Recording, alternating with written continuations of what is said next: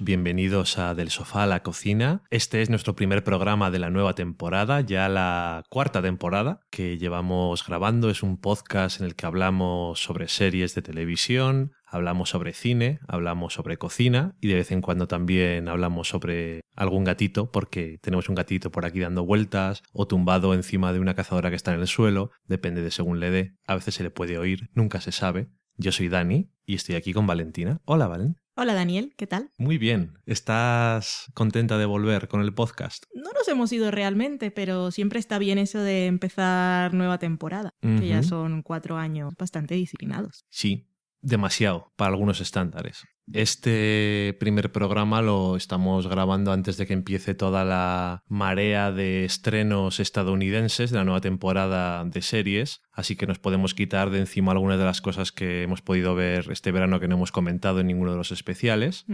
Y de lo que vamos a hablar es de Happy Valley, la serie inglesa que hemos podido ver en Netflix. Vamos a hablar de The Honorable Woman, que hablamos de ella de los primeros episodios nos contó María, nuestra invitada del primer especial de verano, y nosotros la hemos terminado viendo entera, así que vamos a comentarla. Y también hablaremos de You're the Worst, que ahora según estamos grabando, estamos en la semana en la que se va a emitir su último episodio, pero todavía no lo hemos visto, así que si os interesa lo que os decimos, pues podéis haceros un pequeño maratón, que no son muchos episodios.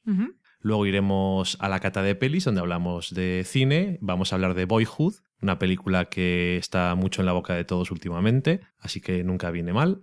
Después iremos a la cocina donde os contaremos una receta y al final iremos a la sobremesa donde comentaremos un poco qué es lo que nos habéis dicho durante estos últimos días, porque no podemos contestar o leer todo, contestar ya lo contestamos en Twitter y Facebook y demás. Y dicho eso, si no hay nada más, bueno, una cosa más, que tenemos micrófonos nuevos, instalación nueva con la que estamos grabando, a ver qué tal se escucha. Nos tendréis que decir los que nos habéis escuchado eh, por lo menos el último año, si creéis que se escucha mejor, si se escucha igual, no notáis ninguna diferencia, si se escucha peor, necesitamos conocer. Y bueno, ahora sí, dicho eso, nos vamos a la semana en serie.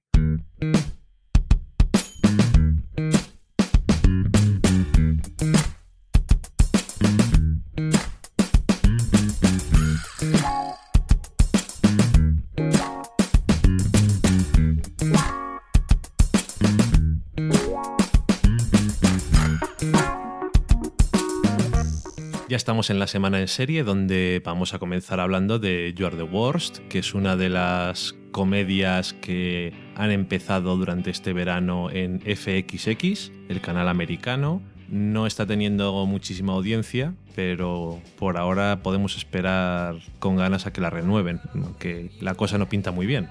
Teniendo en cuenta que FXX no lo ve nadie más que para ver Los Simpson, pues a lo mejor le dan una oportunidad. Es una serie creada por Stephen Falk y está protagonizada por Aya Cash y Chris Jerry. Creo que esos son, ¿cómo se pronuncian sus nombres? Son bastante desconocidos. También los otros dos, que son un poco los secundarios más importantes, son Desmin Borges. ¿Pero qué estás contando aquí? ¿Quién es toda esta gente? Y qué Cerdonuje. ¡Te lo estás inventando! No, te lo juro que no. Seguramente les haya pronunciado mal, pero es lo que hay. Son un cast de gente bastante desconocida, como podéis observar. pero son nombres inventados. No. Ok. El, el protagonista masculino es Jimmy, que es británico y hace de británico, sospechosamente. Si oís algún tipo de sonido es nuestro gato haciendo el mal. La protagonista femenina es Gretchen, americana. Y digamos que la serie gira en torno a la relación entre los dos, que son dos personas que no creen mucho en las relaciones de una forma o de otra. Algunos han creído pero ya no creen, otros no han creído nunca y se encuentran por casualidad en la boda de una persona que tienen más o menos en común. Terminan juntos en la cama y ellos dicen, bueno, pues esto es una cosa de un día y ya está, pero terminan teniendo una especie de relación que va evolucionando a lo largo de la serie. Y es una comedia, así que es importante si es graciosa o no. A veces, en este caso creo que es pertinente decir que es bastante divertida, bastante graciosa, creo que tiene muy buenos puntos, bastante mala leche normalmente, pero creo que lo mejor que tiene la serie es los personajes que son bastante... La serie es bastante realista en el sentido de que los personajes son horribles a veces en algunas cosas, pero no lo deja pasar. Las cosas tienen consecuencias muchas veces y además me gusta el tipo de relación que tienen que es un poco muchas veces en las series uh, o en las películas hay relaciones que son demasiado típicas o en la que hay los típicos malentendidos de qué es lo que quiere cada uno y en esta serie son, se habla bastante de las cosas. Uh -huh. Una cosa que normalmente se echa de menos en la ficción de si habláis de ello ya no hay ningún problema. Se ha acabado esta trama. Y en este caso no tienen esos, ese tipo de problemas, tienen otro tipo de problemas y sobre todo los problemas que tienen con ellos mismos normalmente o cómo se relacionan con los demás. Y me ha gustado porque reflexiona de forma interesante sobre algunas cosas y además eh, tanto la mujer como el hombre no son papeles clásicos, por decirlo de alguna forma, o tópicos, o típicos, llámalo X. ¿A ti qué te ha parecido? Pues me gustó mucho, la vimos del tirón. Bueno, Dani estaba fuera y yo vi cuatro episodios y paré por, para que él probara y si no le gustaba yo la seguía viendo, pero como sabía que le iba a gustar, por eso me detuve. Y la vimos, bueno, vio luego los cuatro episodios y seguimos viendo y la acabamos todo lo que había. Se llama You're the Worst, que eres, eres lo peor, eres lo puto peor. Y no soy yo muy de comedias románticas y esta de alguna forma lo es, pero me gusta porque no es la típica historia de dos personas que se llevan mal y vamos a saber que y sabemos que acaban juntas, sino que estas personas en realidad se llevan bien. Uh -huh. Son son horribles como personas, aunque los envidio mucho y hay cosas que hacen que digo, yo siempre quería hacer eso y no soy capaz, porque no soy tan mean. Ok. Y me gustan, me caen bien. Y es eso, en realidad ellos se llevan, se llevan muy bien. Y dentro de toda la mala leche que tienen, en el fondo son muy entrañables y los personajes que hacen, tenemos el amigo de él y la amiga de ella. No son muy buenos amigos los protagonistas en realidad, de sus amigos. Por eso son lo peor. Pero todos los personajes tienen su aquel y se van desarrollando conforme pasan los episodios y son bastante interesantes. Y, y mola eso de que, que siendo una serie sobre personas que te podrían caer mal porque a veces se comportan de forma no sé, egoísta, narcisista y sí. ellos son lo más importante del mundo, al, no sé, al final es que te caen bien, pero no te caen bien solo porque sean malos. No sé, la serie tiene un punto entrañable que me sorprendió y que me gusta mucho. La verdad es que es complicado, siendo los personajes como son, hacerles que al mismo tiempo te caigan bien. Yo creo que es una de las cosas buenas que consigue la serie. Hacer que unos personajes que son como son, pues consigas implicarte en su relación o en lo que les pasa. Y aunque son malas personas, muchas veces, pues si se sienten mal por algo, consigues que sentirte mal. También consiguen que te sientas mal por ellos. Mm. Y eso yo creo que está bastante bien.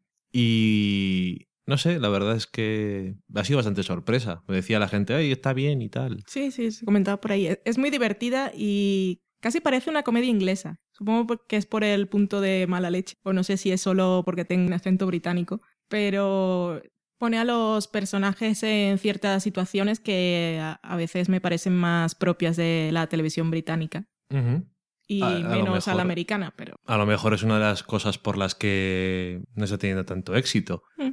Es que es al mismo tiempo gente muy horrible y eso, pero tiene unas cosas que a mí me parece que resuenan mucho como reales. Que en el fondo no son tan horribles. No, son... Cuando lo pones a pensar, no. Bueno, sí, son, son egoístas y sobre todo no se callan las cosas. Mm. Pero tiene, sobre todo en el tema de las relaciones y eso, creo que tiene cosas que resuenan mucho como de la vida real. Sí, yo pensaba cuando vimos el tráiler no me interesó demasiado porque pensé que iba a tirar más por aquello que ya está tan gastado, pero que de vez en cuando vuelve a salir, que es lo de la guerra de los sexos. Y, y no, no tiene nada que ver. No. Hemos visto nueve episodios, son diez la temporada, o sea que no son muchos, son de casi media hora. En el octavo episodio hay un punto de giro y el noveno episodio hace un flashback. Uh -huh. En plan, vamos a quedarnos con las ganas hasta el último. Y me parece que el flashback de ponerlo en el noveno episodio creo que está bastante bien. Sí. porque te aporta una visión distinta sobre ciertas cosas que pensabas hasta ese momento. Y no sé, la verdad es que contento con ella. Y si habéis visto trailers de lo que viene en esta temporada, ya habréis notado que es tendencia con la comedia romántica, que viene en varias y en casi todas las cadenas. Y en este caso creo que esta serie estrenándose en verano se ha adelantado y en mi opinión lo ha hecho muy bien. Así que las que vienen las voy a comparar un poco. Sí, la verdad es que lo han hecho muy bien y ha sido una buena sorpresa. Así que os la recomendamos. Si queréis, podéis ver toda la serie probablemente este fin de semana o incluso podéis verla antes del viernes a lo mejor y después ver el último episodio. Antes del viernes, ¿qué viernes? Soy una persona que viene del futuro. Mm, vale, antes del viernes día 19 de 2014. Qué justito. 19 de septiembre de 2014. El 19 de 2014 me gusta como concepto. Puede ser cualquiera. Y dicho eso, pues vamos a pasar a hablar de Happy Valley, una serie británica de la BBC que ha comprado Netflix para emitir lo antes posible, igual que hizo con The Fall, aunque en ese caso era de Channel 4, me parece, pero bueno. En cualquier caso, Happy Valley tiene un título bastante que queda bastante irónico el asunto, o sarcástico, porque no es muy feliz el asunto.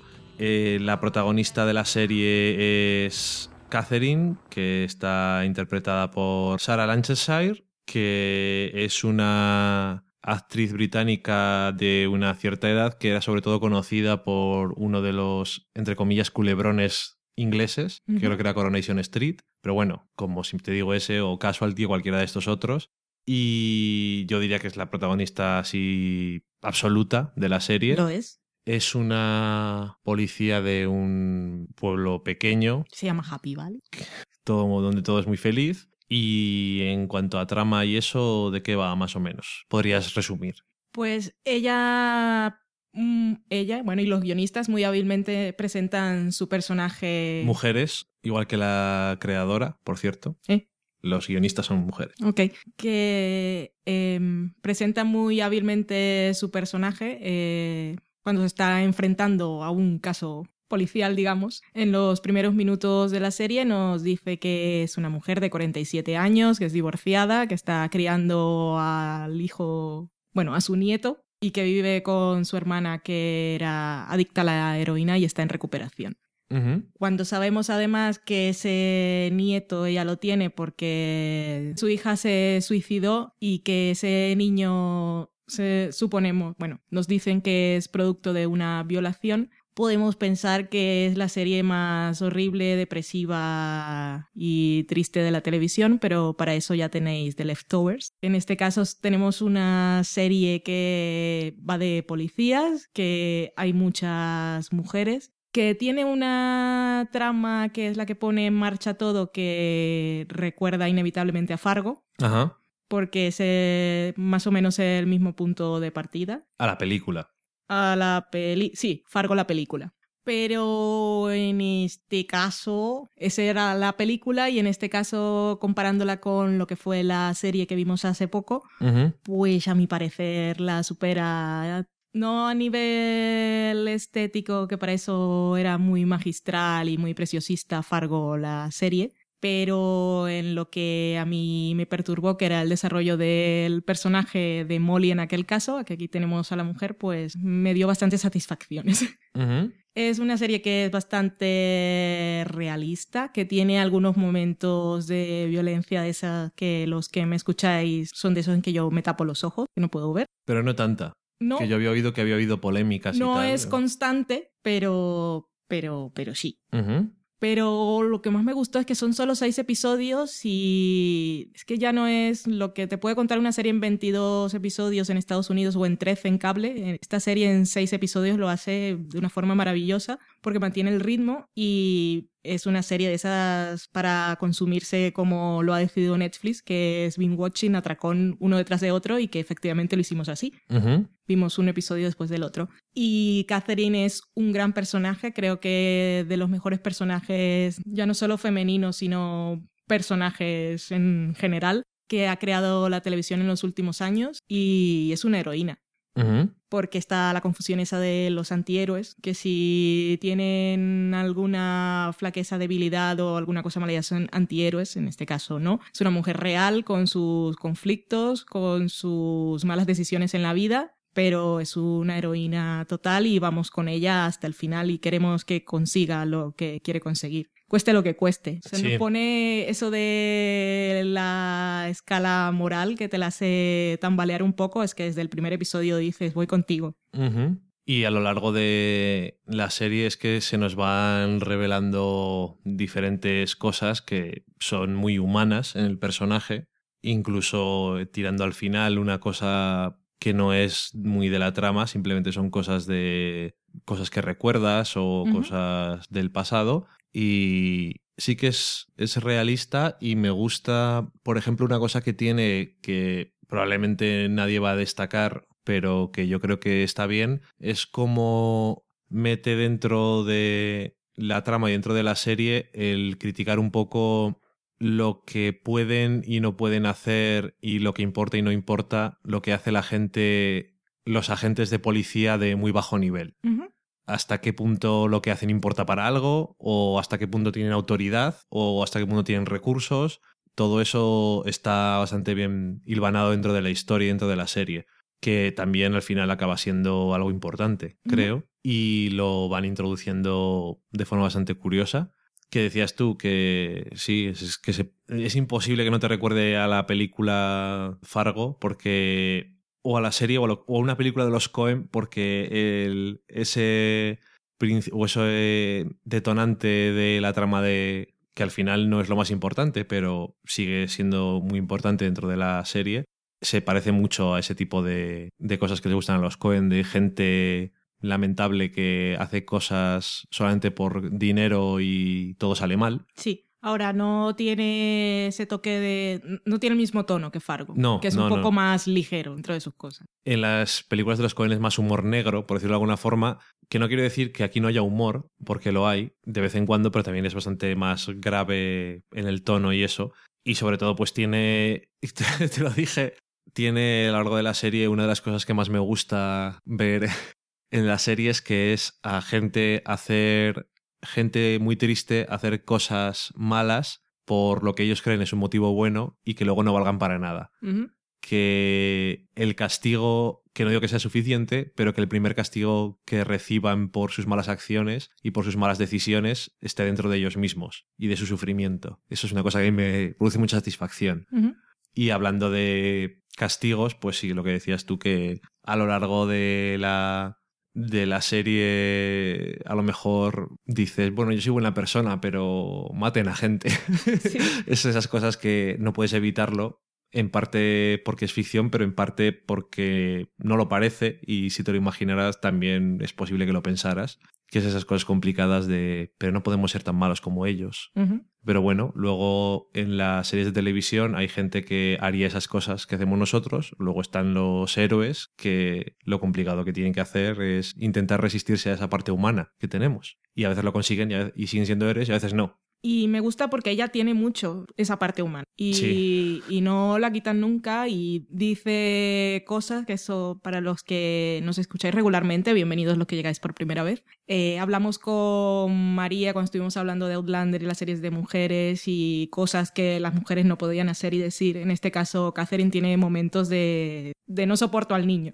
Y dice cosas muy duras y a su hermana, y es así, o sea, ¿por qué no? O sea, son sentimientos que puedes tener. Y creo que todas las madres en algún momento dicen, oh, socorro, me gustaría encerrarme un momento y, y no escuchar más llantos, quiero tener mi vida propia. Y es algo muy parte de, de ser humano y eso no te hace mala persona. La serie no la juzga y la deja ser como es. También quería decir que mm, ya que habíamos dicho que era, bueno, ya que había dicho yo que tenía algunas partes de violencias y de esas que yo me tapaba los ojos, sí quería decir que en realidad la serie no es para nada efectista ni se centra ni explota algunos momentos. Solo digo porque hay, hay un malo suelto que hace cosas malas, pero, pero no nos las muestran. No son más de Y podrían hacerlo. sugerir que ha ocurrido. Y eso me O- gusta porque yo lo temía durante toda la serie. De hecho, creo que nunca no, se muestran esas cosas horribles, sino que es más después. que es horrible que pasen, pero Sí, no, me, no me las muestran. Simplemente Sí, sabes que han ocurrido, Sí. que a veces es peor, Sí, pero, Y además- pero también se pueden recrear y muchas. No, digo que a veces es peor. que es más efectivo y menos efectista al mismo tiempo. Que es una tendencia que a lo mejor sí que "Oh, vamos a ser violentos y tal. Entonces, eso me llamó la atención que decían en el Reino Unido tenía mucha polémica porque era muy violenta. Si se refieren a que conceptualmente es, es violenta y en cosas que pasan, sí, lo es. Y en cosas que toca, pues lo es. Pero visualmente hemos visto cosas mucho peores. Sí. Hasta en el abierto americano probablemente. O en el cable básico, o sea, sin ir más lejos. Pero bueno, que en el Reino Unido normalmente se suelen tener más razón de ser ciertas cosas, a veces, no siempre. Y, y bueno, eso. Me gustó. Me gustó mucho la serie y me gustó. Esto mm, hay que decirlo. Que al contrario que The Fall, aunque va a tener también una segunda temporada, Sí. esta primera temporada termina. Lo digo porque decís, ¡oh, spoiler! Bueno, cuando empiezas a ver una serie y sabes que va a tener segunda temporada y has visto, por ejemplo, The Fall, te puedes. te puede doler en el interior Sí. y decir, a ver si va a ser como The Fall, que va a acabar, que sí que es segunda temporada, porque es que no acaba nada. Y en este caso habrá segunda temporada, no sé qué harán exactamente, Hombre, acaba. acaba acaban ciertas cosas. Acaba la trama principal que nos han planteado. No estamos, no es un spoiler, pues no estamos diciendo si acaba bien o mal. No, no, ni, ni si acaba de una forma Se o de otra, resuelve. no. Digo, digamos que es eh, que argumentalmente es satisfactorio en el sentido de que se cierran ciertas cosas. No podemos decir, si vuelven a la segunda temporada, no hay nada de lo que hablar. Hay cosas de las que hablar. En este caso, no es como Broadchurch, que era su punto de conducción de llevarnos al final básico y principal era la resolución de un misterio y escondernos cosas y revelar secretos y darnos pistas El- falsas. como diría el Judunit. Sí, en este caso son los personajes. Sobre Fall, ya que ha salido varias veces, sí quería comentar algo que no sé si está convirtiendo en tendencia. Bueno, sí, el otro día vi un titular que era sobre una película que van a estrenar próximamente, que creo que vimos el tráiler, pero no, me re- no recuerdo mucho, que está protagonizada, supongo, por Idris Elba, que es un malo. Sí. Y entonces decía, los villanos son sexys. Y esto lo digo porque en The Fall, el malo no... Los malos ya... Y me gusta, porque estoy viendo una tendencia de que los malos no son un tipo asqueroso que te da miedo por la calle, sino que gente normal. Te refieres a en apariencia y físicamente. Sí, físicamente. ho- Horrorosos son. No por el, pero no por el hecho de que, uh, puedo ver eh, a gente agradable a la vista hacer cosas malas en vez de a, cosa- a gente asquerosa, sino porque también tiene un mayor significado de Sí, exactamente. cualquiera puede ser una persona horrible. Ok. Pero lo que pasa es que en, a- en aquel artículo es- era más. Los villanos son sexys y era. La persona que lo escribía era. Dios mío, debo sentirme mal porque Idris Elba me gusta.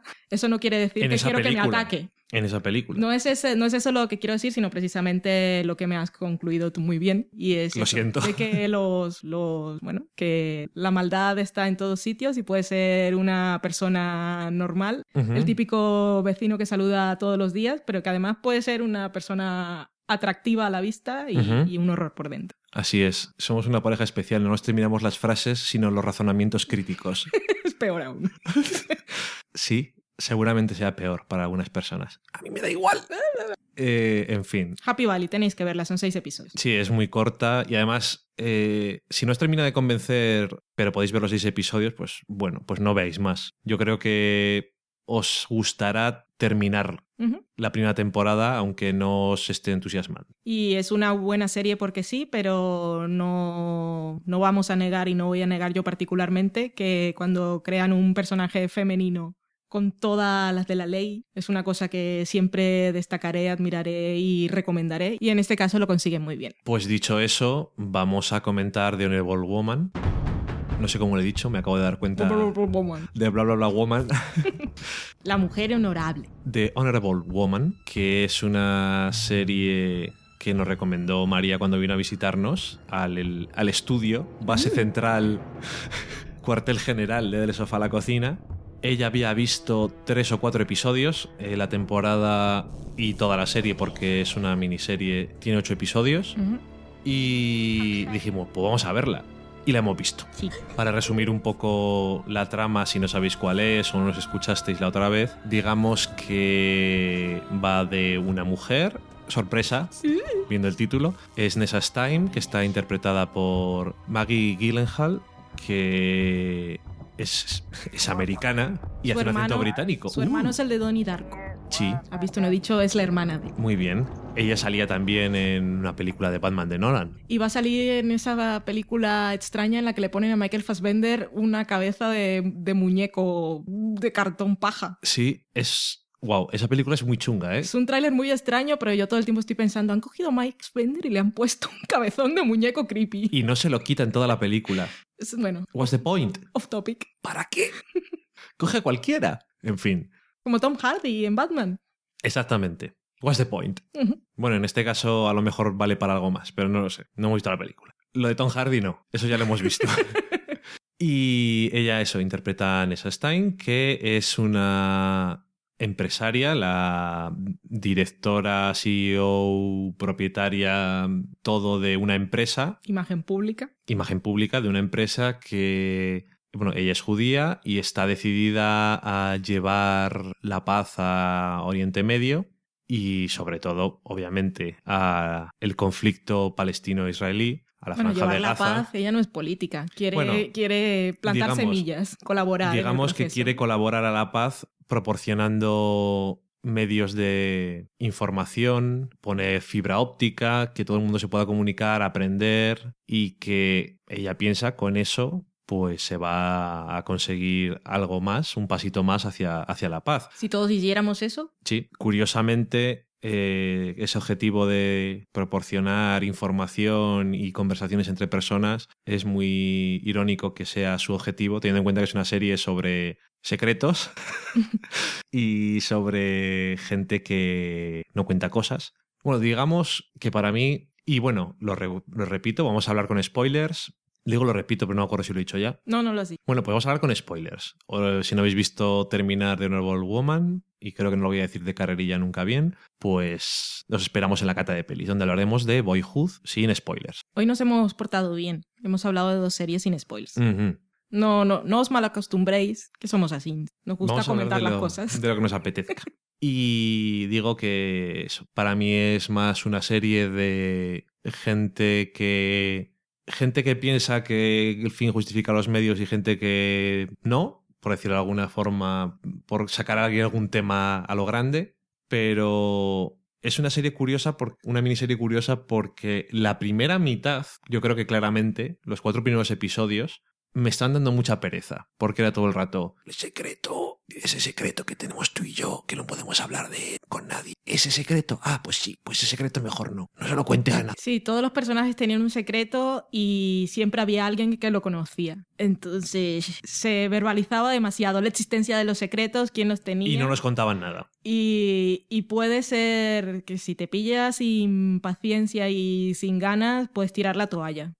Pero recomendamos que no. Bueno, Yo creo claro, que, los que están escuchando esto ya han visto la serie. yo creo que en la segunda mitad la serie Podemos mejora. No sé si es a partir del flashback, pero no es especialmente por el flashback porque tampoco te está contando nada que no te hubieras imaginado o sospechado desde el principio, desde el primer episodio.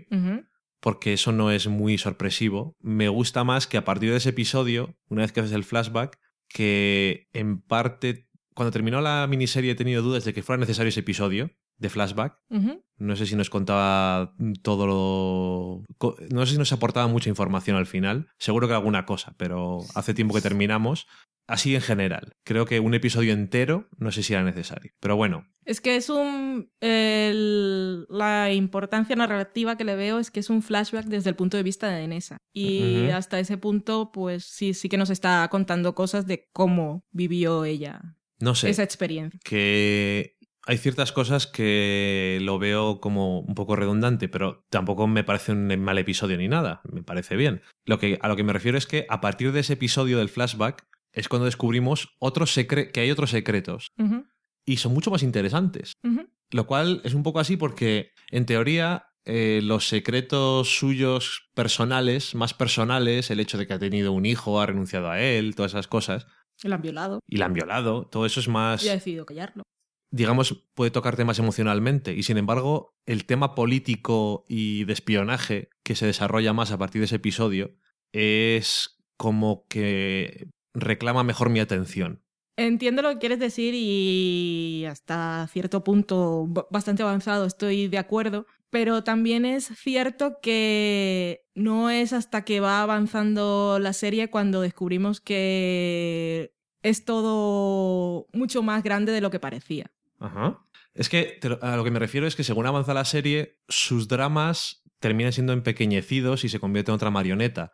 Entonces da un poco de pena porque como ella es la protagonista, al final... Pero no da pena, es muy triste. Sí, bueno, da pena, en el, da, pena en el sentido de todo lo que yo hago no vale para nada o no importo, solo soy un instrumento. Pero es que si desde el principio te plantean toda la trama inmensa y todos los grandes poderes que hay, entonces no, no. sufres tanto por el personaje. Es que ella hasta, hasta el último episodio no descubre todo lo que implicaba lo que ella le pasó y que, que eso, que era una marioneta que fue utilizada por todos. Ajá. Es que estoy de acuerdo contigo, o sea, no se podía empezar la serie contando eso, mm. ni siendo más fuerte en sugerencias. Sobre todo porque tampoco los británicos lo sabían. Ya, que eso es una cosa que hablamos cuando terminó la serie, que hay cosas de las que hacen los americanos que puedes decir, pero esto exactamente por qué, por qué no.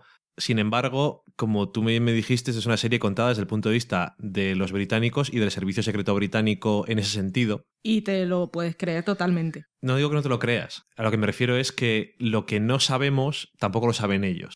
Queda ahí en eso. Y en el fondo tampoco es importante, es simplemente era por. Es que me gusta, a mí me gusta hurgar un poco, ¿no? Pero bueno, que sí, que lo que dices tú es que es verdad que no se puede empezar de otra forma. La serie, lo que yo cuestiono a lo mejor es, sin revelar otra, más información, si se podían haber planteado a lo mejor de otra forma los primeros episodios, porque es que es un poco cansino. Cuesta un poco, pero cuando acaba la serie lo, lo entiendes, porque es que empieza la serie con el asesinato del padre y es todo cómo ha llegado ella ahí ella pensando que en realidad era una mujer que no se quería comprometer con nada y que en principio ha sido utilizada y que sus grandes secretos era solo una cosa que le hizo más fácil a todos los interesados conseguir lo que querían. Sí, de hecho era el... Y estaba comprometida desde el principio. El lema que tenía ella, no podemos comprometernos, no podemos comprometer la empresa y ellos estaban comprometidos desde hace muchísimo tiempo desde antes de que ella fuera a la franja de Gaza, mm. porque su hermano ya había comprometido a la empresa. Es que es casi como si toda la primera parte fuera desde el punto de vista de ella y todo lo que implicaba para ella y los secretos que estaba guardando y que lo pasó,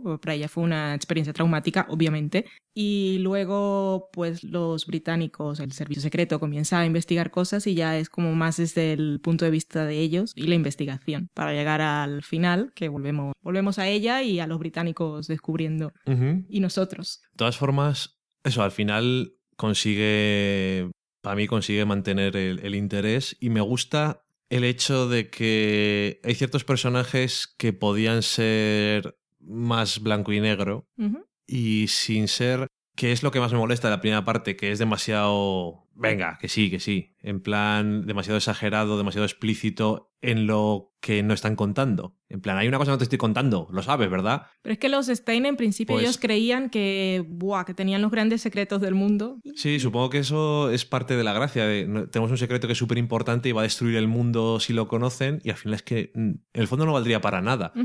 Y bueno, sí, eso es parte de... Pero bueno, a lo que digo, que hay algunos personajes que están bastante bien tratados sin... de forma sutil. Como por ejemplo el hombre que viola a Nessa o la mujer que dice ser la madre de su hijo, pero que realmente no es, la traductora que al final, bueno, descubrimos que es mala, entre comillas, o sea que no es mala, obviamente. No, ella también es honorable a su manera, ella también estaba luchando por una causa. Totalmente. Es, pero... es un poco las dos caras de la moneda. Las formas de hacerlo pues son cuestionables, pero ella tampoco estaba de acuerdo con todo lo que ocurrió. No, y lo del hombre que la viola, que lo hablamos bastante porque es te hace dudar un poco. Es un poco confuso y un poco extraño, y me gusta porque no suelen hacer esas cosas. Cuidado, no estoy diciendo que cuando alguien viola a alguien puede tener... Nunca. Algún tipo de eh, factor que lo redima o alguna razón para violar a alguien, nunca jamás. pero quiero decir que es más complejo. O sea, el acto en sí no tiene ningún tipo de... es irredimible. Sin embargo, es más complicado. Cuando eres, ya que lo vas a hacer... cuando es- eres instrumento de guerra, siempre es todo demasiado complicado. Y eso, me, me gusta que no sea muy simplista. En plan, estaban metidas en un sitio y uno dijo, ¡ay, voy a violar, soy malvado! ¿Sabes a lo que me refiero? Que no digo por eso que esté bien la violación, ni que tenga justificación, ni nada de eso, pero que, que ya lo sé, pero que me gusta que tenga más, que tenga algún matiz más, o que tenga algo más de lo que algo más de lo que hablar, o algo más que darle al personaje, es que si no sería como, pues ya está. Y, y bueno, sí, eso, que al final me gustó, pero me alegro de que se esforzaran en hacer interesantes de ver a los personajes del servicio secreto, ya fuera al hombre este que está intentando recuperar a su exmujer y pone caras raras y, ¿Qué? la- y le- y morritos, y a Julia, que es su jefa, que está bastante curiosa también, Gran personaje también. y, a- y grande ella, porque es bastante, alta. grande. Y siendo una serie bastante solemne como es, sí que tenemos ciertos momentos de, lo llamo alivio cómico, relajación, o que te hace por lo menos sonreír y parecer todo menos intenso. El personaje de Stephen Ria, el señor Morritos, que siempre hace morritos y es muy gracioso, y la gran pareja de humor que hace con el investigador de Nessa, que cuando te lo introducen es un gran personaje que te quiere contar la historia. Es un poco también como una declaración de intenciones que hace la serie cuando el investigador le está presentando pruebas a Nessa y ella Ujú. quiere saber más, como el espectador, y él dice un momento. Esto, esto tiene una, una narrativa. Te estoy yo te lo voy a contar. es un poco para el ansia del espectador. Te Ujú. voy a contar la historia a mi ritmo, que todo tiene un orden y cuando llegues al final verás que ha valido la pena. Ujú. La verdad es que queda curiosa al final la miniserie decir que la realización es, desde mi punto de vista, cuestionable en su efectismo, porque es un poco peculiar en cuanto a... Quiero decir, si tienes que hacer primeros planos de cosas, haz primeros planos de cosas que sirvan para algo. Que al final pensé, siempre que, siempre que aparecían esos primeros planos, estamos hablando, no son primeros planos de cosas, son concretamente primeros planos de pies y de manos, cuando hay dos personajes hablando. Después pensé que era necesarios o no, creo que estaban, siempre marcaban el punto cuando un personaje estaba mintiendo, o cuando iba a mentir, o cuando quería ocultar su secreto. Vale, creo que más distraen que otra cosa. O sea, es- queda como que eso sería eso es de volverlo a ver y decir, ah, pues sí es verdad, es cuando alguien está mintiendo hacen eso, pero me, eso y algunas cosas en la dirección son un poco peculiares. Y el, el que más recuerdo es uno en el... Es que ahora no estoy segura de que haya sido ese el personaje, pero he pensado de repente si es Mónica, que es la americana, o la que trabaja para los americanos, que era la que trabajaba en Nurjaki. y, ame- y americana. No, es que no, no sé si estoy recordando bien la escena, pero si la recuerdo, tal como la recuerdo, es Julia hablando con Mónica en la oficina de Julia y muestran un primer plano de Mónica moviendo el pie, el zapato. Ujú. Yo dije, ¿esto a qué viene? Y después cuando me di, pensé yo para mis adentros, muy interiores, que era cuando un personaje iba a mentir o estaba mintiendo, ahora he pensado que podía volver a ver esa escena a ver qué era lo que decía. Si es que la estoy recordando bien, que igual me lo estoy inventando todo. Vale, en cualquier caso no me parece efectivo. O sea, si tiene un sentido, me gustaría que eso fuera así. Diría, ah, vale, tiene una razón de ser. Aún así no me parece que, tal y como se presenta, sirva para dar una indicación al espectador de nada. Es como más, casi como una pista visual un poco críptica. Luego volvemos a ver eso que ahora me ha quedado en la cabeza. Lo que sí hay que decir es que visualmente la serie es espectacular. Quitando esos insertos que pueden descolocar un poco. Sí, luego cuando conforme va avanzando la serie te das cuenta que todo lo que sale en los en la cabecera, en los títulos de crédito es algo que aparece luego, es que tiene planos que son son preciosos muchos en toda, toda la serie y que hay un esfuerzo de producción y de cuando hay planos así en sitios abiertos y ves que ponen la cámara en un sitio y luego a kilómetros de distancia que dicen no es necesario quizá, pero me gusta el esfuerzo, Ok. queda muy bien. También no quería dejar pasar el personaje de Slomo que en un principio nos puede parecer, porque somos así, tenemos prejuicios, nos puede parecer que, que esconde cosas, que Es claramente que es malvado. malo. Y en realidad al final descubrimos que es un gran personaje. Quizá es el una gran único- persona, el- digamos. Sí, Aparte de un gran personaje, pero en este caso sería una gran persona. Sí, persona y personaje. Y que es el, el único que en realidad estaba más o menos consciente de lo que estaba haciendo, que tenía una razón para hacer las cosas, que era cuidar a estos dos niños que se habían quedado sin padre, que Sí. no era que quería contratos por dinero y que cuando descubre que a él también lo han engañado, intenta descubrir qué es lo que ha pasado y A solucionarlo. ver, es, en el fondo es el único bueno Sí. de toda la serie. Eh, O es el Bueno, más bueno. el más puramente buena persona y Hombre, que. Nessa no es mala persona. Vale, más. Aparte de buena persona, es el más honesto, el más abierto y Sí. no dice mentiras Sí. durante la No serie. oculta, por lo menos no sabemos no que está oculta ocultando nada ningún secreto. Es el y- único que no tiene secretos. Y siempre va hacia intentar ayudar. Su único secreto es ah, parecer tonto. Sí, ya lo dice. Dice, yo parece que no tengo ni puta idea de nada, pero yo sé cosas. Y eso, eso me recordó una cosa que siempre me ha dicho mi madre. A ver, Creo que era. Igual la primera palabra que tiene que rimar es otra, pero bueno, en sociedad nunca muestres tu habilidad. ok. Es en plan, tú no digas que sabes hacer cosas, tú como si no sabes hacer nada. Porque si dicen que sabes hacer cosas, te van a estar todo el rato diciendo que las hagas. Grandes consejos maternos. En eso tenía que haberle hecho caso.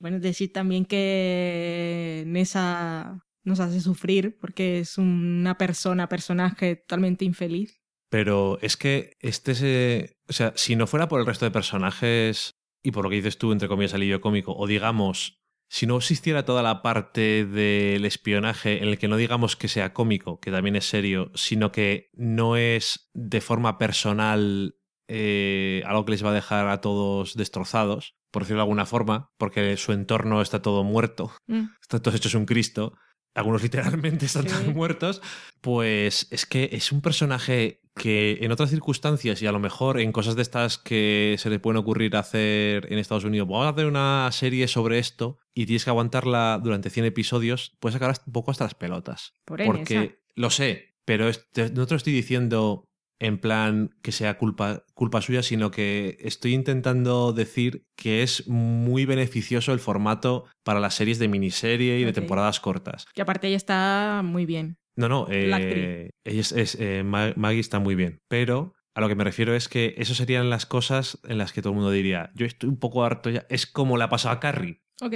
aunque no tenga nada que ver, que No. a veces aunque recuerda a veces a Homeland en ninguna de las cosas que uno se puede esperar, sobre todo en la intro, es un poco Sí, raro, Sí, sí. pero bueno, pero es como si Homeland hubiera sido una miniserie de 10 episodios o de 13 episodios, una miniserie, o hubiera sido dos temporadas de 6 episodios o tres temporadas de 6 episodios cada una, la gente no hubiera acabado tan cansado del personaje en ese sentido.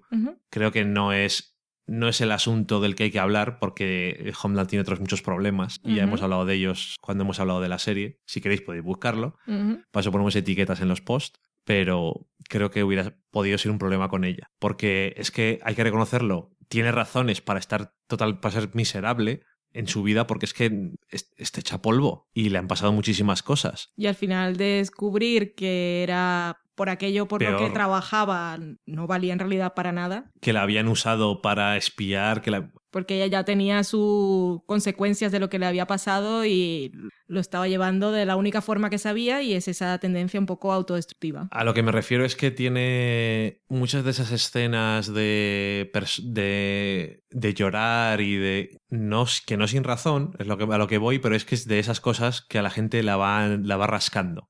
Y estas cosas no se pueden sostener durante mucho tiempo. Y eso en el imperio británico saben hacerlo muy bien. Si haces una, tienes una idea para una cosa, haces una miniserie y si no, pues haces una serie pero de pocos episodios. De cinco, de tres, de seis o de los que toquen. Luego quería comentar algo que había leído por ahí en críticas, que siempre se referían a la habitación esa de Nessa como un panic room, una habitación del pánico. Y ahora voy a decir lo que pienso yo, que no me parece que lo sea porque no es precisamente una persona que se esté que se sienta atacada todo el tiempo o que necesite tener un guardaespaldas porque la vemos que se va sola por allí. O sea, no tiene miedo de que la ataquen en la casa. Creo, es que se parece mucho a las condiciones en las que vivía cuando estuvo en cautiverio. Que no quiero decir que sea un síndrome de Estocolmo ni que ni que añore a la persona que la atacaba, sino que y tal como sobre todo mm, lo pensé más eh, con el plano final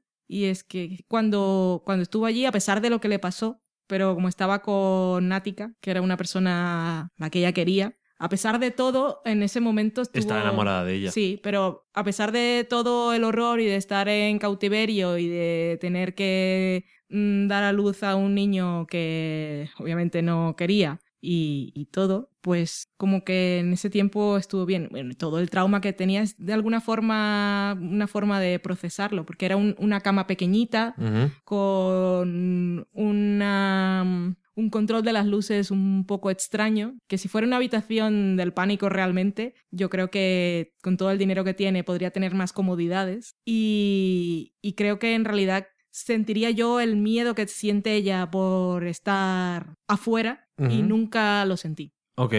Primero, el Panic Room, la habitación, eh, habitación del pánico, no es porque la habitación del pánico vale para cuando han entrado en mi casa y me meto a la habitación del pánico. Desde ahí puedo llamar a la policía. Alguien puede entrar pero es una cosa para actuaciones puntuales. Está, duerme todos los días allí. Sí, por eso. Lo que pasa es que se puede, se puede hablar de eso en el sentido de que es una habitación escondida. Mm. Que a lo mejor no tiene nada que ver con que eh, su seguridad en cierto momento le haya dicho que se instale esa habitación como y tiene un dormitorio como señuelo, por decirlo de alguna forma. Pues a lo mejor no tiene nada que ver y tiene más que ver con lo que tú dices. A lo mejor. Porque cuando ella sale sola, realmente no está siendo. No está pensando del todo bien, de todas formas. No, no toma muchas precauciones. Mm, digamos eso, que ella está teniendo momentos en los que reacciona a las cosas malas que le han pasado en su vida, pues siendo imprudente.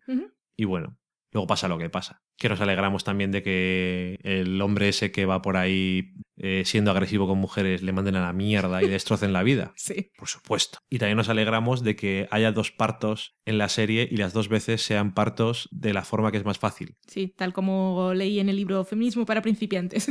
Dicho eso, podemos dejar de hablar de series y pasar a hablar de una película. Nos vamos a la cata de pelis.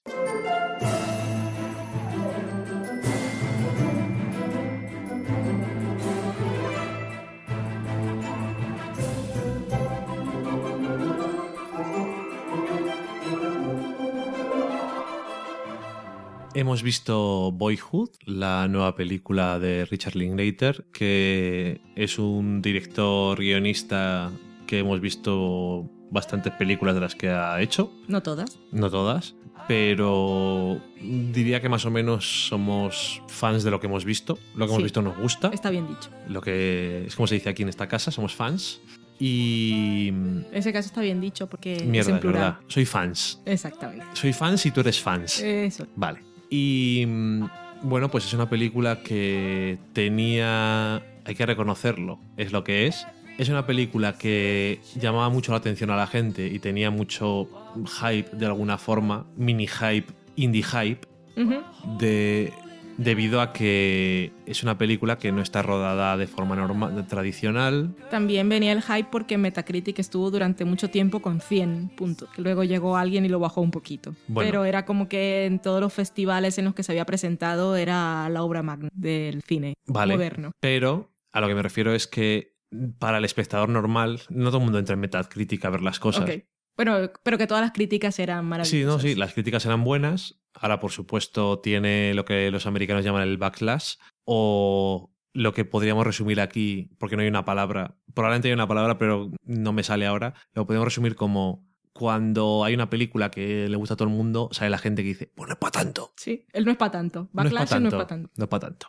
Y estas circunstancias peculiares eran que es una película que se ha rodado a lo largo de 12 años. En secretismo. Hasta que no estuvo lista nadie sabía que existía. Exactamente. Y es una película que dices, pues a lo largo de 12 años, pues bueno, pues ¿qué tiene de peculiar eso? Pues tiene de peculiar que se llama Boyhood. ¿Qué, qué querrá decir eso? Pues que es al final la vida de un chaval según va creciendo y está rodada en ese sentido de forma real. No tiene diferentes actores para cada personaje, sino que todos los personajes envejecen igual que han envejecido las personas. Es una cosa que le gusta a Linklater y que he explorado de algún modo en su trilogía de Before, porque estaban rodadas cada una separada 10 años de la otra, si no me equivoco, y los actores eran los mismos y habían envejecido lo que habían envejecido y habían pasado 10 años en la ficción también.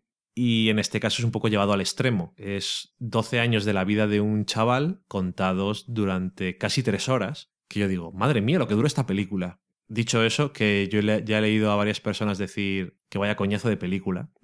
A mí no se me hizo nada larga. Y mira que hemos visto películas largas, no siempre gustosamente. La mayor parte de las veces no, de hecho. No. O sea, últimamente, yo qué sé. La primera que me viene a la cabeza es El Lobo de Wall Street, Oh, eterna. que a ti y a mí no nos gustó nada. A mí Pero menos. bueno, hay, hay mucha gente que le gustó mucho. Pero a mí, sobre todo, se me hizo eterna, se me hizo larguísima. Y en este caso, la película no se me ha hecho nada larga, lo cual me ha sorprendido. Y bueno, ¿de qué va? Pues eso, es la vida de un chaval que se llama Mason, desde que tiene 6 años, me parece, hasta que tiene 18, Ujú. si no me equivoco, o desde que tiene 5 hasta que tiene 17, 6 y 18. creo que 6 y 18. Y la película empieza con él viviendo con su hermana y con su madre. Ella están, sus padres están separados. Su madre está interpretada por Patricia Arquette, que probablemente hasta os suene, tiene una cierta fama. Os sonará de Medium, pero para mí siempre Pero, será de espero que de Carretera otras Perdida. cosas, ¿vale? eh, Carretera Perdida hace mucho más tiempo de eso. Es que está tan espectacular. Una mujer en Carretera Perdida era más joven, pero yo creo que sigue siendo una mujer igualmente atractiva, Lo es. para mi gusto. Y Tiene mucho ángel. otro día, uy, tiene mucho ángel. otro día hablaremos de otra mujer que tiene mucho atractivo, que es Robin Wright, en otra película que hemos visto. De Congress. de Congress. Nos gustó. Spoiler. Continúa. Y su padre, eh, del- el que se ha separado, es un actor que debe conocer a Richard Linklater y debe ser colegas o algo, ¿no? Obviamente, que es Ethan Hawke, uno de los dos protagonistas de las películas de la trilogía de Before, y obviamente, si no fueran colegas, tendríamos un cierto problema con eso, porque ha, ha estado rodando tres películas a lo largo de 30 años, y aparte esta película a lo largo de 12 años, que por cierto coincidió con parte de rodar la otra, También en la última de las películas, todo en secreto.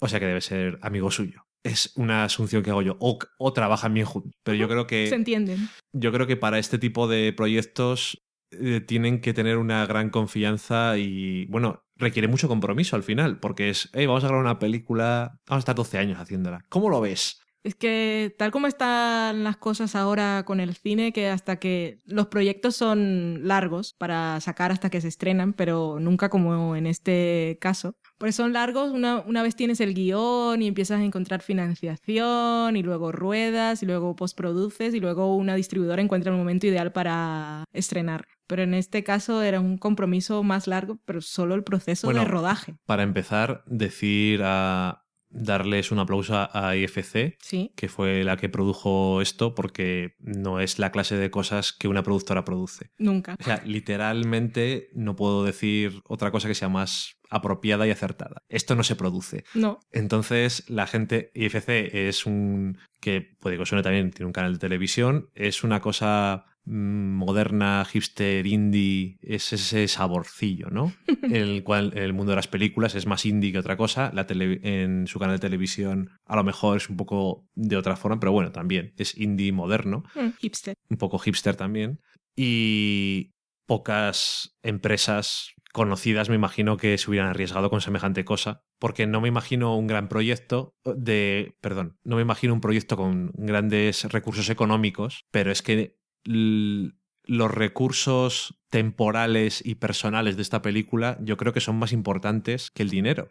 El dinero se podía solucionar de alguna forma seguro, pero las personas son es, es lo que hace la película. Entonces, por ejemplo, concretamente, el protagonista de la película, eh, el Arcor Train, es un chaval que le dijeron a sus padres, oye, vamos a hacer una película con el chaval. Cuando tenía seis años Sí. o cinco años, cuando el actor, y dijo, vale, pues vamos a hacerlo. Vamos a estar 12 años haciendo esto. No sé si os parecerá bien o no, pero de vez en cuando vendré a vuestra casa y diré, hostia, el Tito Richard. Vamos a ensayar y vamos a rodar unos días Venga. en verano. Y podían haber tenido mala suerte. Podía haber sido un chaval horrible, o podía haber sido mal actor, o podía haber crecido a, a no quedar bien en cámara, cualquier cosa que no tuviera terminado de dejar redonda la película. Podrían haber pasado muchas cosas. Bueno, podían haber pasado muchísimas cosas. Pero es que el, el, propio actor persona podía haber crecido mal. Ya no digo quedar mal en cámara, sino no tener ganas de grabar o haberse convertido, haber sido por el mal camino que dicen las abuelas. Empezaba, yo empezaba con la parte de personal, pero luego lo otro es más superficial. Pero bueno, quiero decir, hubiera sido también una parte que podía ser destacado de la... Mm. Podía haber encontrado otro trabajo, haberse hecho famoso de repente y decir, ya no quiero grabar con esto, esta película no va a salir nunca. Podía haber pasado tantas cosas, o sea, como, como productor ya sé que igual no era muchísimo dinero invertido, igual era de, estas ganancias que tenemos. Tenemos aquí un fondo para hacer estos experimentos raros. Este proyecto me gusta. Me cae bien, Richard. Vamos a darle esto para que vaya rodando a ver qué pasa dentro de 12 años. Que si, si al final lo consigue, seguro que, que mola. Y nos Digamos da buen nombre. que es un compromiso para todo el mundo, incluso para Richard Linklater, que se le ocurriría una idea y a lo mejor 10 años después dice, estoy otras pelotas de esto. Mm. Y luego hay que montarla, ¿sabes? Sí.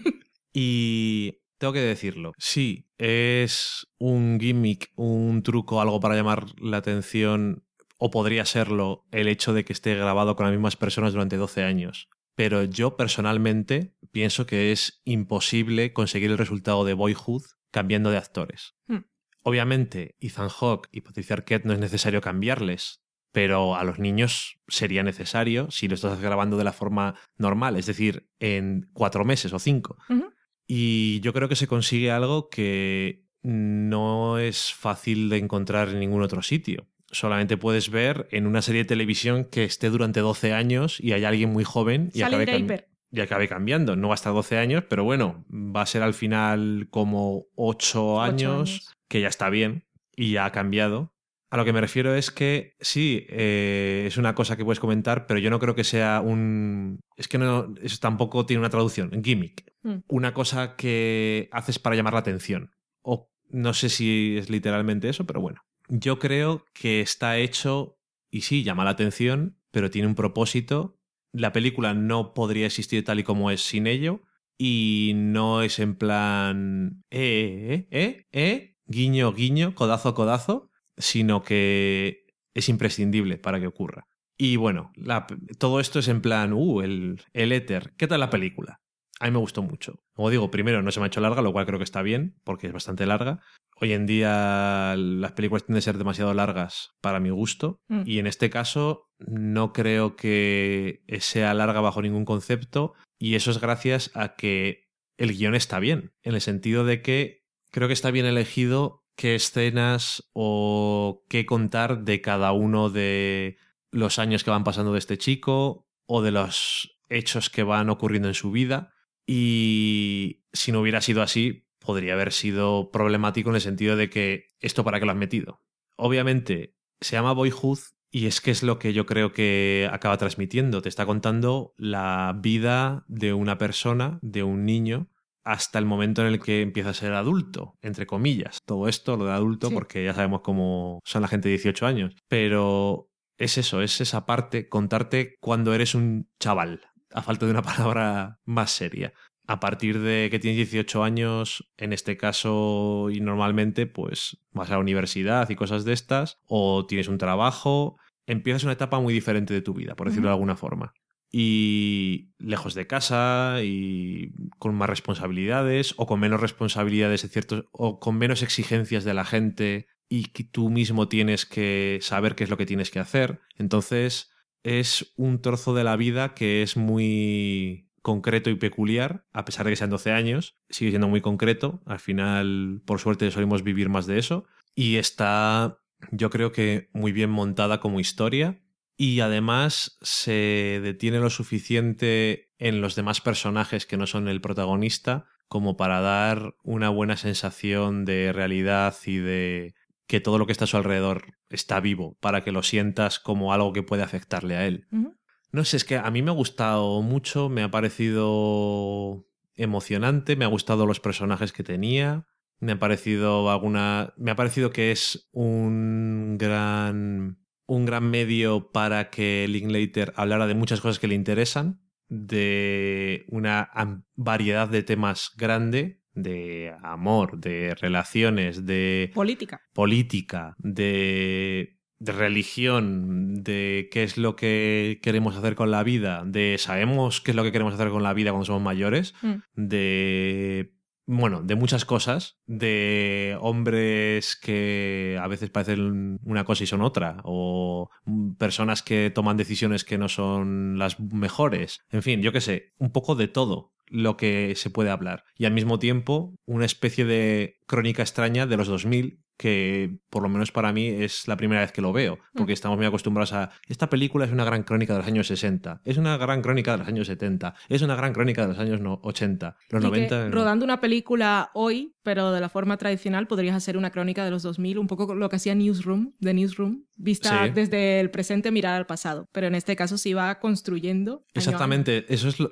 eso es la, la gracia que tiene es que sí tiene uno, me imagino que tiene él unos puntos, tiene una historia, una cosa Mm. que quiere contar, pero al mismo tiempo, y creo que lo dijo en una entrevista, también había cosas que cambiaban o que le inspiraban según cambiaban cosas en la vida del personaje o en su propia vida o en el mundo. que incluso pensando ya en las cosas que nunca pensamos en términos de producción, cuando el actor protagonista, Elar, que estaba también en proceso de construirse a sí mismo, quería cambiarse el corte de pelo o ponerse un piercing o hacerse cosas, le preguntaba, ¿puedo?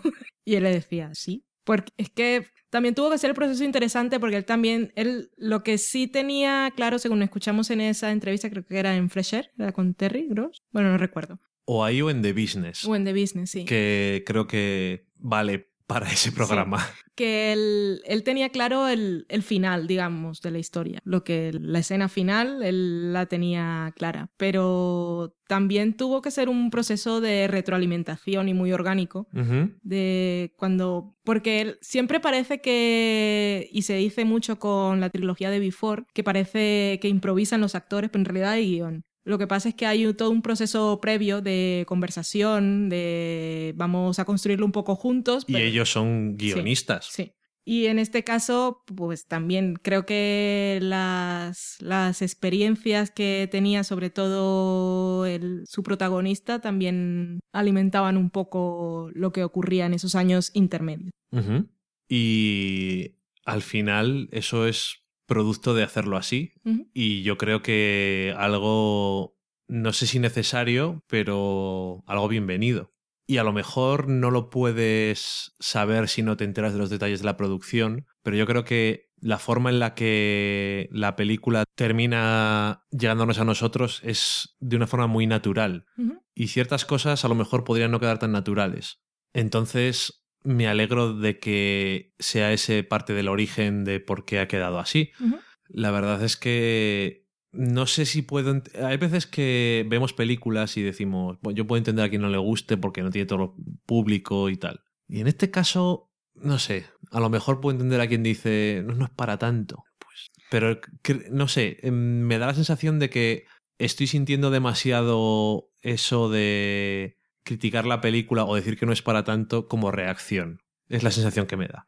Lo que pasa es que en esta época que nos ha tocado vivir estamos muy contaminados por, por todo. Entonces, saber cómo se ha producido la película y recibir tantas críticas antes de que tú puedas verla, siempre la gente tiene es un poco de no necesito que me digas lo que tengo que pensar. Entonces, si todos están diciendo que está tan bien, como que ya vamos buscando el fallo para decir, pues no era para tanto, eso que dice, él no es para tanto del backlash. Es como cuando vemos ahora películas que no son de nuestra época, que son muy lejanas, cuando ves ahora Ciudadano Kane y entonces dices, no sé por qué la han considerado, la siguen considerado, lo siguen considerando la mejor película de la historia o una de las tres mejores, no es para tanto, pero entonces eh, tienes que irte al momento y ver las cosas que, las propuestas que tuvo en ese instante.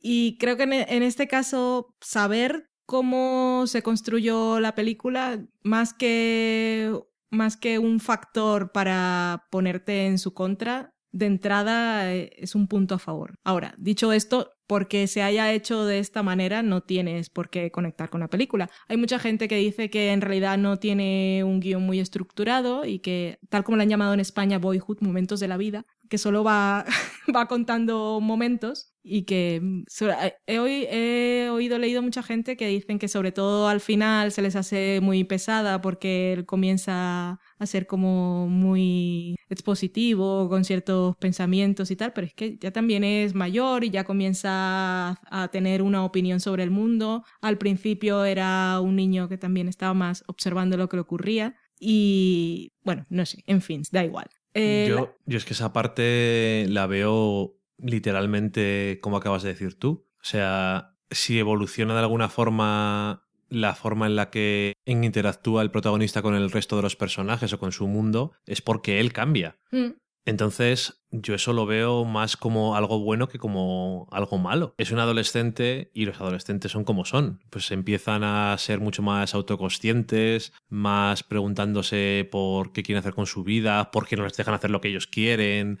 Quiero decir, es que encaja, para mí encaja perfectamente con cómo va creciendo el personaje. Sí, uno de los méritos de la película, para mí también, el ritmo que tiene la historia es que cuando él es más pequeño, el tiempo pasa como más rápido. Vemos cambios de que lo vemos en su aspecto físico o en el de sus padres, que pasamos de un año a otro como sin mucha transición y conforme va creciendo se va deteniendo más en sus experiencias, pero también es de alguna forma cómo lo ha querido transmitir eh, mi amigo Richard y es que no sé si, si, piensas ahora tus recuerdos de, del pasado son más cortos, son más vivencias, más momentos y después se va deteniendo en otras cosas sabiendo como espectadores que está rodado durante 12 años, me gusta que no haya decidido centrarse en hitos de tu vida, como el primer amor o ciertos cumpleaños. Por ejemplo, el momento de la graduación no vemos cuando se gradúa, sino que llega la fiesta después y ese tipo de cosas lo cuenta muy bien. Pero por sobre todas las cosas, y es que el título no es apuesto al azar, ni las cosas que nos cuentan están al azar. Creo que una de las ideas para mí que quiso transmitir Richard, mi amigo Linklater, es, bueno, una cosa que, he estado hablando con Dani estos días y es eh, la presión que tienen sobre todo en Estados Unidos por el Viaman y el que es ser un hombre y los niños de, que desde, desde que son pequeños les están diciendo constantemente que tienen que ser hombres, que es una cosa que, o sea, a las niñas no les dicen nunca, yo, siempre, yo soy muy feminista y siempre estoy defendiendo las desigualdades y viendo con conciencia crítica sobre ciertas representaciones, pero también es cierto, sobre todo en Estados Unidos, que esa, esa presión que tienen los niños de ser hombres desde que son pequeños y la idea que tienen los mayores o la sociedad de que ser un hombre es algo que, que, que los condiciona y en este caso es que vemos, por ejemplo, un momento en el que Mason va a recoger a su madre, bueno, ha quedado con su madre que es profesora de psicología en la universidad y está escuchando un trozo de la clase, están hablando del condicionamiento. Eh, los roles masculinos que tiene Mason son muy marcados en la película, son todos negativos. Y son todos diferentes formas de decirle cómo tiene que ser un hombre que él no es lo suficientemente hombre, incluso con su padre, que es esa figura que no es el típico padre ausente, porque sí vemos que, que lo visita, que hace un esfuerzo y que está con él durante todos los años de su vida. Sí es la idea del padre cool, y hasta la última escena que tiene con él hace ciertos comentarios que cuando ves la cara de Mason él no comparte del todo. Mm, lo que me gusta de la película es que Mason está en ese proceso de construir la persona que quiere ser y que en cualquier otra película, dado el bagaje que tiene y teniendo todas esas referencias, él podría haber acabado mal. Y lo que me gusta de la película es ese mensaje de cierta forma esperanzador, que es lo que no tenemos en, en mucha ficción. Y me acuerdo ahora, por ejemplo, de Master of Sets, que es una serie que me gusta mucho, pero que el personaje de Bill está como condenado y lo mismo pasa con Don Draper, que es como que están condenados porque por lo que les pasó cuando eran pequeños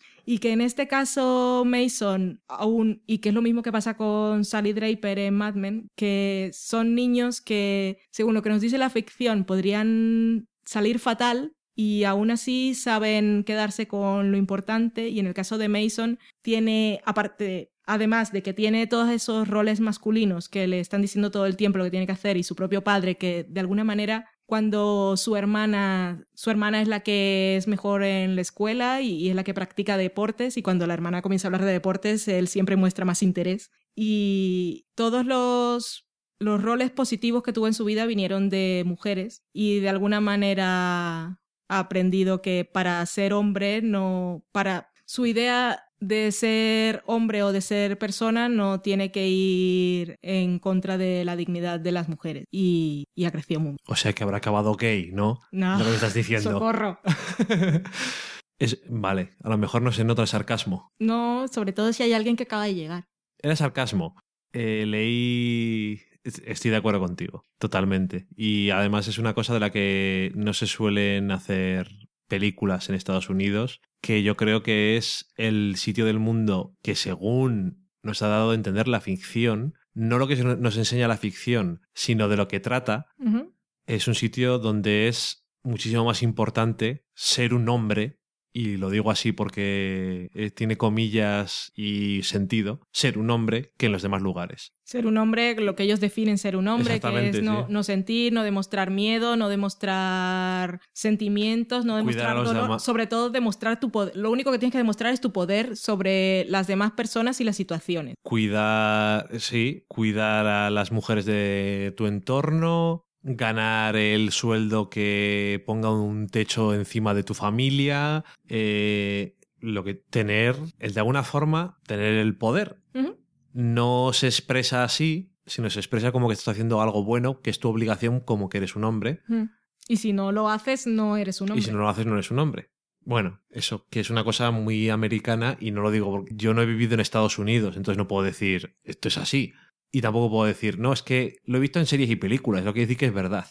Sin embargo, el hecho de que sea un tema y el hecho de que aparezca en la ficción, creo que es un reflejo de las realidades sociales, como es siempre ha sido. Es que es una cosa que se retroalimenta. La cultura popular o, bueno, la ficción, literatura, cine y televisión es un reflejo de lo que ocurre, pero también lo condiciona. Al final, si, si lo ves, es que es así, es una cosa como que se construye allí en el imaginario colectivo. En ese es lo real. En ese sentido, creo que Boyhood es una buena influencia. Es, es muy esperanzadora, es, es quizás lo que más me gustó de la película. Y, por todo lo que leo, que siempre leo críticas de, oh, es la vida y son momentos de la vida, pero no van un poco más allá. Yo creo que es importante. Eso de, se lo pregunta el profesor de fotografía, ¿quién quieres ser? Y yo creo que es todo lo que está contando la película. En, en qué, ya que estamos viendo toda la evolución durante esos años, ¿en qué, en qué persona se va a convertir Mace? Con todas estas situaciones en las que está viviendo. Sí, sin, sin duda al final termina siendo la parte central de la película. O sea, es lo más importante, no solamente lo que ocurre alrededor, sino lo que sino cómo le va a afectar a él en su desarrollo como persona. Y yo creo que en ese caso, aunque vemos mucho más su interacción con su padre, con Ethan Hawke, creo que el personaje más la persona más importante en la vida de Mason es su madre, pero precisamente porque es la persona que él ha cometido errores, ya lo sabe, pero lo que me gusta de la película es que no culpa a nadie por él. No, lo, no culpa a nadie. O sea, yo he cometido, he tomado malas decisiones. Sí, lo dice. Pero no es una víctima. No, lo articula de forma bastante clara. Esas cosas pasan, pasan en la vida. Que lo que iba a decir antes de esto, en, eh, en otro sentido, que tienes razón que no se habla mucho de eso. Y yo considero que de hecho es lo más interesante de la película también y me da pena que la gente no se fije en eso. Cuando nos dicen, no te puedes fijar siempre, no puedes ver todas las cosas que ves con el filtro del género y estas cosas. Pero a lo mejor no puedes dejar de hacerlo. En el sentido de que siempre tienes que considerarlo como una cosa más. Es que no sé cada vez soy, bueno, igual es que estoy muy, muy metida con mis cosas y tengo la conciencia crítica y manipulada por esos factores, pero es que cada vez me doy más cuenta de que en realidad, aunque no estén, aunque no sea el, tema central, siempre están diciendo algo, aunque no quieran. Las series y las películas siempre están diciendo algo. pero en este caso, creo que es un tema. Yo creo que sí. Fundamental. Y que decía que había leído una crítica que me había gustado mucho, que decía que uno de los grandes logros de Boyhood era que hacía visible el tiempo. y me gusta mucho como reflexión porque creo que es una de las cosas que la hace especial y una de las cosas que la hace única y una de las razones por las que, por eso digo que esta película no se puede doblar, o sea, no se puede ver doblada. Es un crimen, igual que todas las demás, cosas que siempre decimos porque somos muy nazis del, del doblaje. Pero bueno, en este caso tienes que pensar una cosa. Si doblas esta película, van a tener que doblarlas varias personas. Sí. Y a partir de ahí ya no hay que decir nada más. Ya está mal. Entonces, bueno, no sé. Estás, de alguna forma estás arruinando parte de lo que hace especial a la película. No es lo más importante, probablemente, pero ¿esta película se podía haber hecho sin hacerlo de los 12 años? Repito, sí, pero no sería la misma película. Y le faltaría una chispa, un algo que la, que la hace más especial todavía. Es algo que no se puede replicar de forma artificial y cogiendo a gente que va creciendo, cogiendo a gente en diferentes edades para representar a los personajes en diferentes edades, o maquillando o poniendo canas a la gente. Sí, ¿qué es lo que pasaría? ¿Qué es lo que En se 12 haría? años le harían viejos. Entonces- No. Exactamente, es como Patricia Arquette, pues en 12 años no está igual que hace 12 años, pero no es como si tiene que coger una cachava. Y además más realista porque la vez que va cambiando su constitución física, porque pasa, engordamos, adelgazamos o lo tienen hijos De o hecho, pasan cosas. Pasa varias veces, o sea, engorda, adelgaza, porque bueno, porque sí, Mm. y ya está. Quiero decir, no... En fin, eh, es parte de la vida y es una parte más de las cosas. No tienes por qué ponerle en el último... En los últimos minutos en los que aparece Ethan Hawke, ponerle canitas así en... Pero le ponen bigote. Ethan Hawke, no sé qué pasa, pero, Pero él, eso del él no- no, bigote- cambia mucho, ¿eh? Pero eso del bigote es cosa suya. Ya, pero es que, pero es que tiene la misma cara desde cuando tiene 6 años el hijo a cuando tiene 18. Con este señor no sé qué pasa, pero se mantiene muy bien. Sí, pero donde sí se ha notado es cuando ves Before. Sí. Uy, ahí sí se nota. 30 años no han pasado Bueno, en balde. pero Pero, claro, 30. ¿pero por qué? Pero no solamente porque sean 30, sino porque son 30 años de una edad veintitantos, Mm. 20 a 50, ¿sabes? Eso se nota más que pasar de 30 y a 50 y se nota un poco menos. O no es tipo que sea tan radical. Mm. Pero sí, bueno, que sí que es verdad que en el fondo, aparte del bigote, Gran descubrimiento también la hija de Linklater, que, que interpreta a la hermana de Mason. Que según contaba en aquella entrevista, la niña dijo, yo quiero ser la hermana. Y el padre dijo, bueno, vale, pero vas a ser mi empleada, ¿eh? Sí, sí, sí. por lo que dice, se basó también un poco en ella. Y cuando era pequeña era bastante graciosa. También dice él que la película es un poco autobiográfica. Ok, bueno, no sé. Nos ha gustado. Sí, Porque, y no estamos diciendo spoilers, pero podríamos estar hablando de esto un rato. sí. Si encima nos metemos en spoilers, ni te cuento. Están mandando a callar. No, lo digo simplemente. No te estaba mandando callar, pero bueno, podemos dar por terminada la- el comentario sobre la película. Vale. Bueno, pues dicho eso, vamos a la cocina.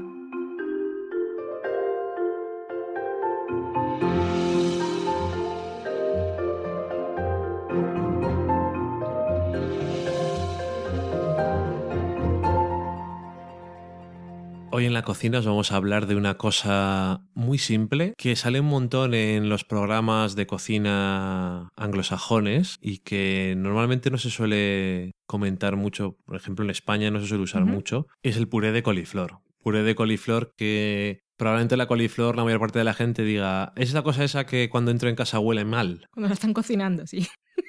Sí, es Porque que si entras a casa y huele mal, no culpes a la coliflor. Igual es que no has limpiado suficientemente. Están cocinando coliflor y dices, tía, qué mal huele, ¿cómo voy a comer eso? Es verdad, la coliflor fresca cuando la estás cociendo huele peculiarmente. Y luego tienen las madres y abuelas trucos de cocinar con leche y... Creo que mi madre no usa ningún truco de esos. El caso es que cuando entras en casa huele mal. Eso quiere decir que no te va a dar muchas ganas de comerte lo que va a resultar de eso, aunque no va a oler mal, ni va a saber mal. Y una de las formas de evitar eso es comprar coliflor congelada, que uno dirá, bueno, es lo mismo que la fresca. Bueno, vale, pero si vas a hacer un puré, no hay tanto problema. Y cuando lo estás cocinando no huele mal. ¿Qué es lo que necesitamos? En la receta de Martha Stewart, que es la que sabe de estas cosas, dice una cabeza de coliflor. ¿Qué es una, qué es una cabeza de coliflor? Pues un ramillete. Un rami. Aproximadamente el peso que me está dando aquí es una libra y tres cuartos, Socorro. que eso es más o menos como 800 gramos. Por decirlo de alguna forma, un poquito menos, 700 gramos. Una cabeza de coliflor. Una coliflor. le tenemos que quitar, por supuesto, las ramas y el tronco. Pero no porque es a la parte más dura. Eso sí lo vamos a tener entera. Pero si la vas a coger congelada, al final lo que tenéis que hacer es coger una bolsa de la coliflor congelada que viene en trocitos pequeños y no tenéis que hacer nada con ella, simplemente echarla a una cazuela. Nada más. Echarla a la cazuela sin agua y sin nada y después ya podéis añadir el agua para que se termine de cocer todo. Aparte, ¿qué es lo que se hace falta? Pues una taza de caldo de pollo o de un caldo vegetal o, o agua, si no tenéis en ese momento. El caso es que necesitas algo para que se cueza. Dos o tres cucharadas de crema agria, de sour cream, y una cucharada de mantequilla sin sal. Luego, por supuesto, hay que echarle sal y pimienta, porque hay que salpimentarlo todo. Entonces, ¿qué es lo que hay que hacer? Lo primero que tenéis que hacer es poner la coliflor entonces en esta olla en la que vais a cocinarlo, con la taza de agua o de caldo, y dejarlo durante 10 minutos. Claro, esto me imagino que es el tiempo si está fresca. Si está congelada, la podéis dejar un poquito más, alrededor de un cuarto de hora. El caso es que esté tierna, eso lo podéis enseguida daros cuenta cuando la pincháis con el tenedor, igual que cuando estás cociendo patata. Después, cuando esté cocida ya, le tienes que quitar todo el líquido que quede, pero guardarlo y echarlo en un sitio donde vayas a, poder molerlo. Si tienes la turmi, si no, en un sitio donde vayas a darle con la batidora, en cualquier caso, un sitio donde vayas a poderlo moler. Y ahí vas a añadir no solamente la coliflor, sino un par de cucharadas, una o dos, dependiendo de la consistencia que quieras, del caldo que ha quedado después de cocerlo, y tanto la crema agria como la mantequilla. Esto lo tenemos que mover un poco todo junto e intentar que quede lo más espesito posible. Por supuesto, cuando lo has terminado, echas sal y pimienta, lo vas probando para ver si hace falta más e intentar que tenga la consistencia que a uno le, le gustaría. Lo mejor es servirlo caliente, así que si quieres que esté un poco más denso, déjalo enfriar, porque se va a evaporar todo el agua sobrante y después lo calientas un poco y ya está, no pasa nada. Esto la verdad es que está muy bien para acompañar todo tipo de cosas como carne de cualquier tipo o pescado. E incluso si no estáis muy convencidos o os da un poco de cosica, podéis hacer esto mismo, pero añadid además una patata. Y le da un poco más de sabor y de consistencia que a lo mejor estás más acostumbrado y para empezar. Pero el caso es que es algo que no se suele utilizar o no se suele hacer nunca y queda muy bueno, queda muy rico. Así que os lo recomendamos. Está muy bien y para, como una idea, lo que pensaríais que podéis acompañar con puré de patatas, podéis probar con el puré de coliflor. Y está muy rico. De todas formas, aquí por ejemplo en España no se suelen hacer muchas cosas de acompañar con un puré, lo que llaman puré en Estados Unidos y en el Reino Estamos Unido. hablando de una base, le pones de base y encima un filete de pescado. Ya, te- lo, lo que, lo que me refiero es que eso, lo del puré aquí es como, de primer plato tenemos puré, no es algo para acompañar. Y eso es porque normalmente los purés que se suelen hacer aquí suelen ser más líquidos. Ok. En Estados Unidos suelen ser más parecidos al mash, lo del mash potatoes, que son mucho más sólido y tiene mucho menos líquido y es más como un acompañamiento. Así que probadlo, recomendado. Para empezar, hemos empezado flojo en cuanto a la cocina, sencillo y muy rápido. Sí. Así que dicho eso, pues vamos a pasar a la sobremesa. A uno le gusta el metal. Al otro la música electrónica. Ambos viven la tecnología casi como una religión. Pero sobre todo, ellos son fanáticos. Pero con criterio. Piel de Fanboy, el podcast argentino de tecnología. Escuchalos en iTunes, Spreaker o iVoox. pieldefanboy.com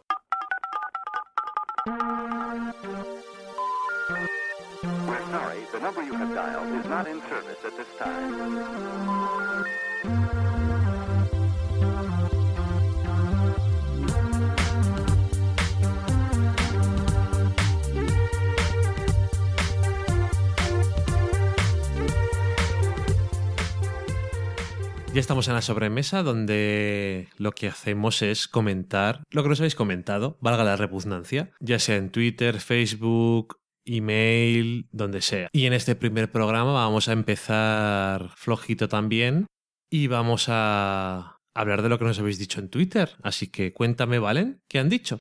Pues vamos a leer solo las últimas dos semanas. Nos vamos a saltar todo lo de verano. Ya como ha dicho Dani, os habíamos ya contestado por los medios por los que nos habéis escrito. Empezamos con Cuneo, que si no me suena mal, creo que es la primera vez que nos comentaba. Bienvenido al podcast. Y por lo que dice, parece argentino, porque dice: Los manijas de Del Sofá Podcast se toman dos horas y media para hablar de dos capítulos de Mad Men. Es lo que pasa. Eso pasa. Somos fans. Aquí, si nos gusta Mad Men, cuando se emita Mad Men hay problemas. Dani Teixedo, que nos ha vuelto a escribir, que de vez en cuando reaparece, decía que acaba de terminar True Detective y acto seguido se descargaba el programa correspondiente de nuestro pod. Que eso está bien, me gusta saber que la gente se salta las secciones, pero que luego se acuerda y vuelve de vez en cuando. Alexandre V en Twitter nos decía que había visto el piloto de The Flash y que cree que va a ser una de las que se quede para la temporada que viene. Eso es lo que piensa la gente que ha participado en el meme de los Upfronts, porque ha sido la serie más votada a renovación. ¿Y tú que eres fans? ¿No la has visto? Pues es que no he tenido oportunidad de verla, pero tiene pinta de que no va a estar mal. Ok. Sandra Evans había hecho un viaje muy largo, volvía a casa y nos agradecía a nosotros y a otros podcasts como Televisión, Fuera de Series y Yo Disparé por haberla acompañado durante 15 horas. No está mal. uh, 15 horas. Amy y Pond nos decía que le encantaba escuchar nuestros programas y ya está. Suficiente para mí. Muchas gracias. Muchas gracias. Pues un saludo. Kike Doniz, con Z al final, nos decía que la película Noé era un menudo truño, que era un telefilm para domingo por la tarde o época navideña por la mañana, que además encaja muy bien con... o Semana Santa también. Sí, Semana Santa son más de, de películas de... Iba a decir Spartacus, pero eso es una serie. Pero Espartaco sí. Vale, eso, eso es lo que quería decir. Juno Endecilla nos decía que había disfrutado Rectify, que la digería mejor después de escucharnos y nos agradece porque dice que le ayudamos a poner en orden mental y ver cosas nuevas, que disfruta del programa. Muchas gracias. Siempre, siempre nos dice cosas bonitas. Un saludo. Sí, muchas gracias. Otro gran momento que nos ha dado Junior Endecilla es que nos dice que por el respeto y admiración que nos tiene le iba a dar una oportunidad a Mad Men y lo mejor es que la ha estado viendo por Facebook y tal y es que le está encantando. Había visto anteriormente el primer episodio, creo, y lo ha visto doblado. No queremos decir nada, pero ahora le está gustando y lo está viendo en versión original.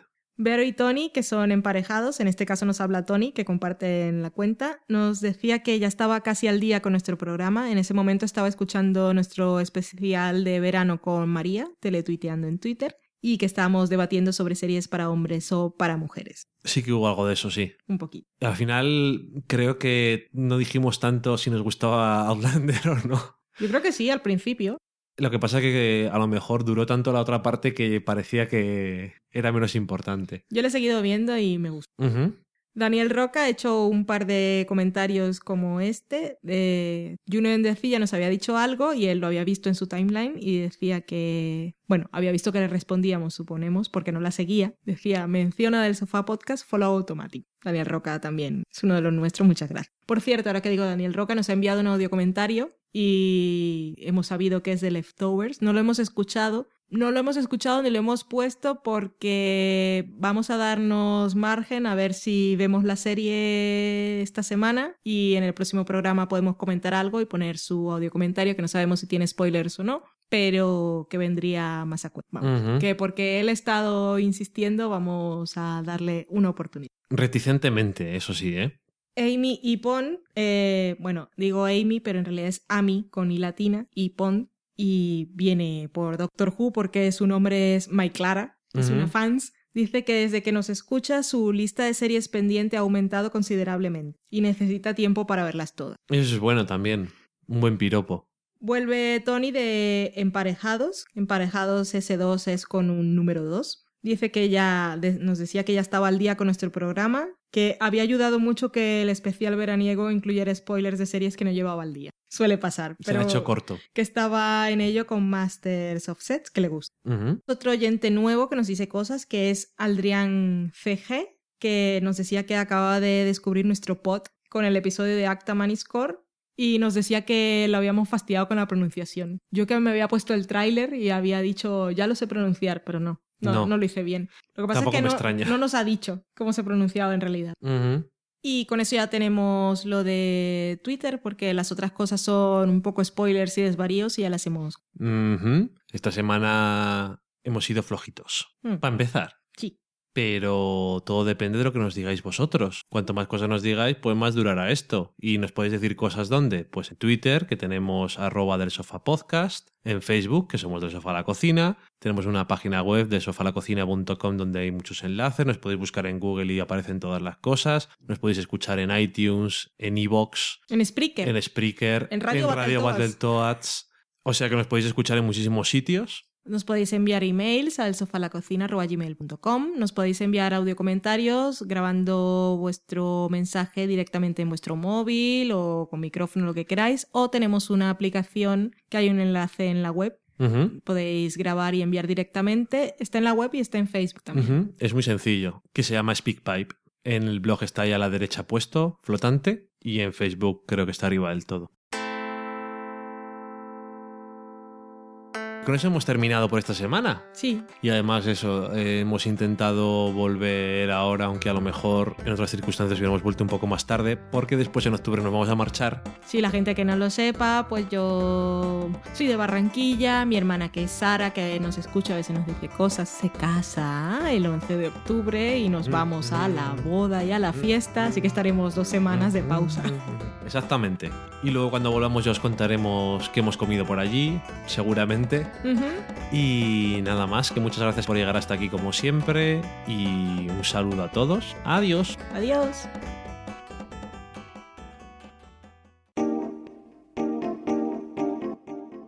Acabáis de saborear un programa del podcast Del sofá a la cocina. Para prepararlo hemos usado los siguientes ingredientes. Un Dani, una Valen, un Nico y una licencia Creative Commons, reconocimiento no comercial compartir igual.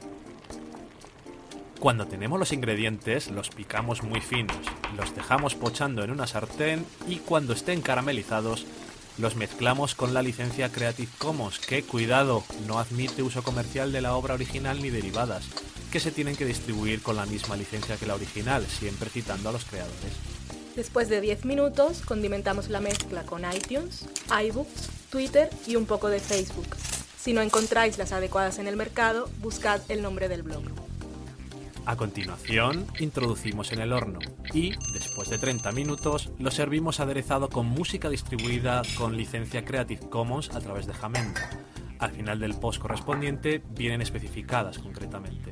Si tenéis alguna duda con respecto a la receta o a cualquier otra cosa, podéis preguntarnos a través del correo electrónico del sofá a la cocina @gmail.com. Buen apetito.